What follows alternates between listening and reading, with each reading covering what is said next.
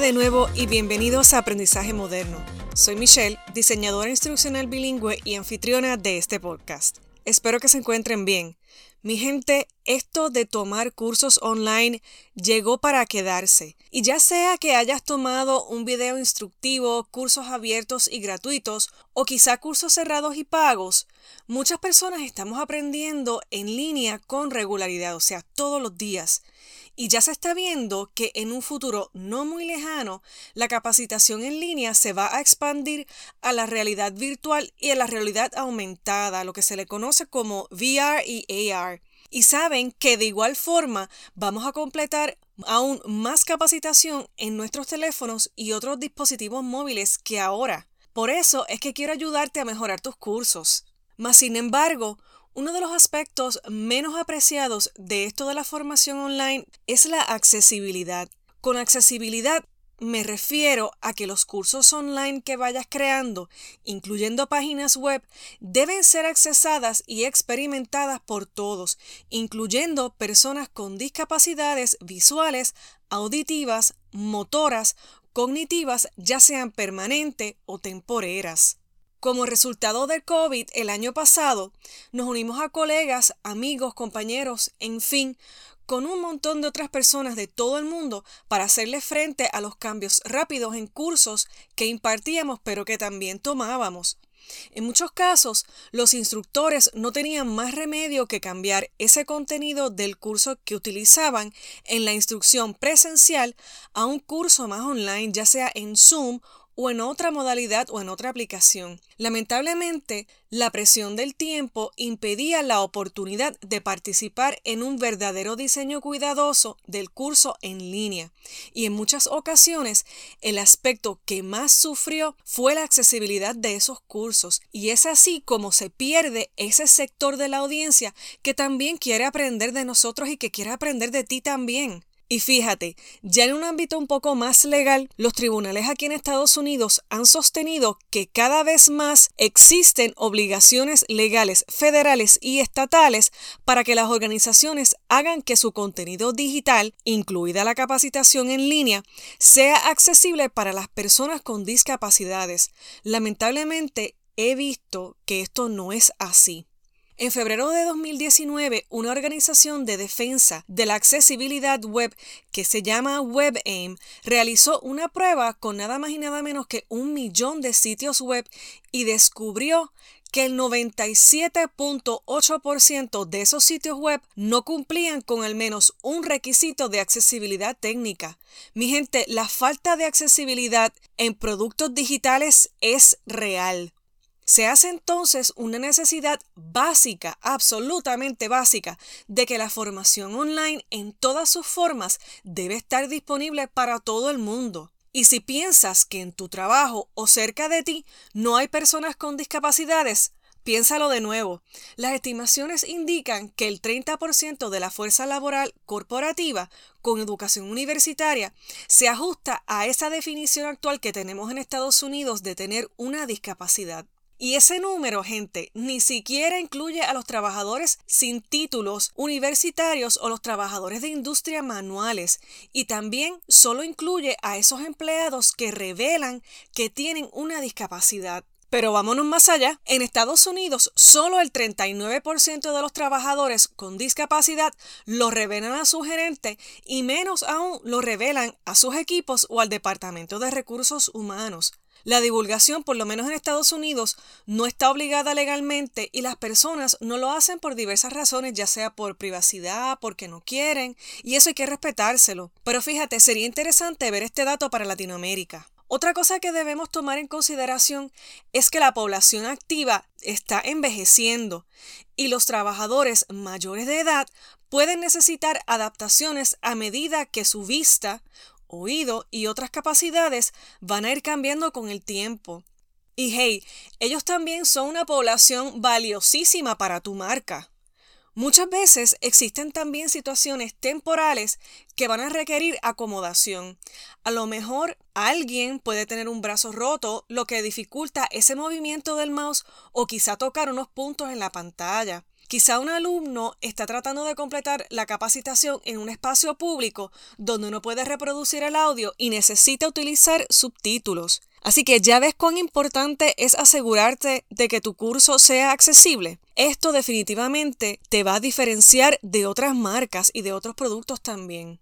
Estuve conectada recientemente en Clubhouse, que es una aplicación donde tienes la oportunidad de participar en discusiones y charlas en vivo. Buenísimo, he aprendido muchísimo, pero también he visto la necesidad de hacer productos de aprendizaje digital accesibles y es aquí donde un profesional del Learning and Development como yo te puede ayudar. Esto de la accesibilidad online comienza por pensar qué usan las personas con discapacidades visuales, por ejemplo, a la hora de tomar curso. Para esto existe un software que se conoce como lectores de pantalla o screen readers en inglés, que son un software que permiten la utilización del sistema operativo y las distintas aplicaciones que se utilicen en ese curso mediante el empleo de un sintetizador de voz que va leyendo y explicando lo que se visualiza en la pantalla. Es decir, esta aplicación lo que va a hacer es que le va a leer a ese estudiante no vidente lo que está en la pantalla para que ese estudiante entonces pueda experimentar ese curso que está ofreciendo. Y esto, mi gente, es de una gran ayuda para las personas con graves problemas de visión o completamente ciegas o legalmente ciegas, como se le conoce aquí.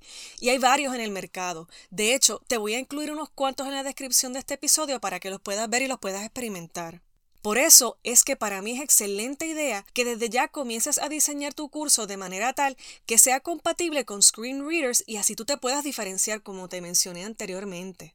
En cuanto a discapacidades motoras, es bien necesario que diseñes tu curso de manera tal que si hay áreas para dar clic sean con espacio amplio, entre otras cosas que ayuden a ese estudiante con su discapacidad motora. Existen guías para desarrolladores web y diseñadores instruccionales que son bien, bien técnicas y bien largas, pero de nuevo, alguien como yo te puede ayudar felizmente para que tu curso sea atractivo y accesible. ¿Y cómo puedes hacer eso tú desde tu casa? Vamos a hablar entonces de tips que puedes utilizar desde ya para que tu curso sea más accesible. Vamos allá. Primero, empieza creando contenido visual que sea accesible. Fíjate, para la audiencia con discapacidad visual, navegar por esos cursos en línea puede resultar difícil si ese contenido no es compatible con screen readers. Para esto, te puedes valer de servicios como Wave, que lo voy a incluir en la descripción de este episodio, e incluso ellos tienen una extensión para Chrome si es que decides hacer un curso que sea accesible a través de un navegador.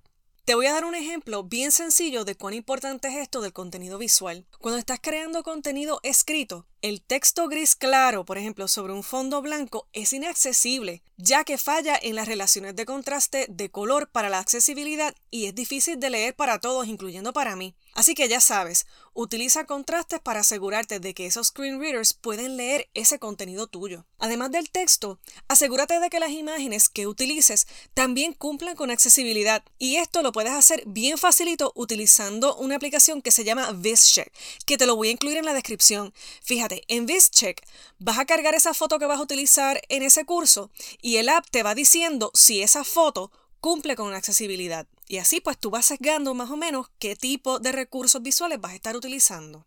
Como segundo tip, te digo que no te olvides de los encabezados y títulos descriptivos. Mira, al asignar lecturas o proporcionar otros materiales que tienen texto, o sea que son text-based, como por ejemplo worksheets, guías y demás, asegúrate que la información que se presente esté en un formato optimizado para tecnologías de asistencia o assistive technology. El uso efectivo de encabezados, listas y otros estilos de marcado van a permitir a ese screen reader navegar por la página y facilitar la comprensión de cómo esa página está organizada. Esta práctica se aplica siempre que se esté presentando texto, como por ejemplo en páginas web o documentos de Microsoft Word o PDF. De manera similar, cuando dirijas a los estudiantes a otras páginas en la web a través de hipervínculos o URLs, utiliza un título descriptivo que les permita a los estudiantes comprender claramente el destino del vínculo. Por ejemplo, si quieres hacer un hipervínculo para otro curso o para otra lectura, coloca entonces el título de la lectura adicional en vez del súper largo hipervínculo para que así entonces ese screen reader pueda llevar a ese estudiante y pueda guiar mejor a ese estudiante. Fíjense, he encontrado unas guías bien útiles creadas por Microsoft para crear documentos accesibles en Microsoft Word y personalizar ese texto para un hipervínculo. Y ese documento también se lo voy a incluir porque creo que es bien importante. Como tercer tip, te digo, utiliza correctamente colores de fuente o font y contraste para que el texto sea accesible para los alumnos que tienen daltonismo o sensibilidad de bajo contraste, el color de la fuente o el font debe tener suficiente contraste para poder distinguirse del fondo. Eso incluye cualquier texto en imágenes, mapas, diagramas, iconos y botones. Para esto, Color Contrast Analyzer es una herramienta de accesibilidad multiplataforma que te va a ayudar a determinar ese contraste de los elementos visuales y también te lo voy a incluir en la descripción. Como cuarto tip, te digo que añadas texto alternativo para imágenes y gráficos.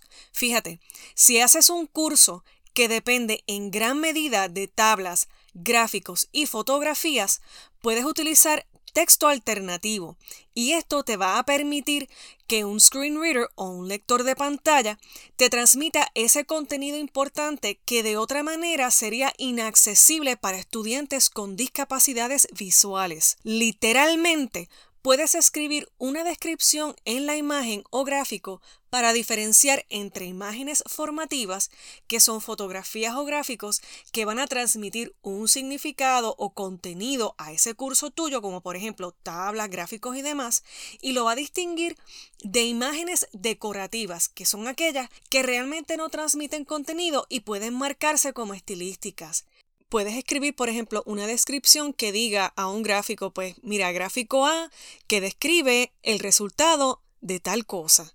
Y en otra imagen que sea más bien de decoración o que sea estilística, puedes decir una imagen de un niño pateando una pelota, pero no tiene que ver nada con el contenido. Así que es bueno que hagas esa distinción con el texto alternativo para que así ese screen reader pueda describirle a ese alumno no vidente o ese alumno que tiene discapacidad en la vista, que pueda entonces distinguir de una imagen de la otra.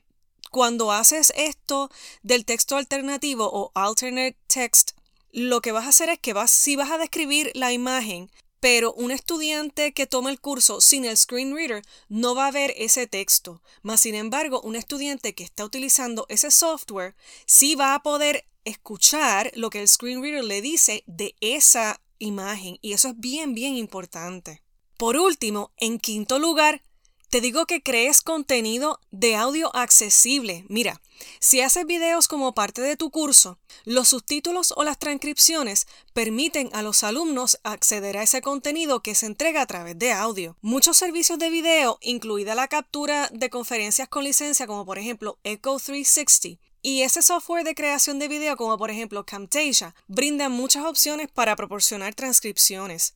Ya en el ámbito más social o de social media, YouTube genera también automáticamente subtítulos y transcripciones, pero sin embargo, esa precisión va a depender de la calidad del audio, por lo que es posible que debas revisar y editar ese archivo de video si es que vas a colgar ese video en YouTube. En Microsoft PowerPoint puedes incluir tu transcripción en la sección de notas, por ejemplo, un complemento de PowerPoint llamado Stamp, que es un complemento de subtítulos para PowerPoint, que también te lo voy a incluir en la descripción, se puede utilizar para agregar subtítulos a clips de video o audio en esa presentación, si es que estás utilizando presentaciones de PowerPoint para que tus estudiantes experimenten tu curso. Y hablando de Microsoft, si utilizas Streams para colgar videos, la aplicación también genera subtítulos, pero solamente lo he visto en inglés. Y al igual que YouTube, la calidad de esa transcripción va a depender mucho de la claridad que tú tengas a la hora de hablar.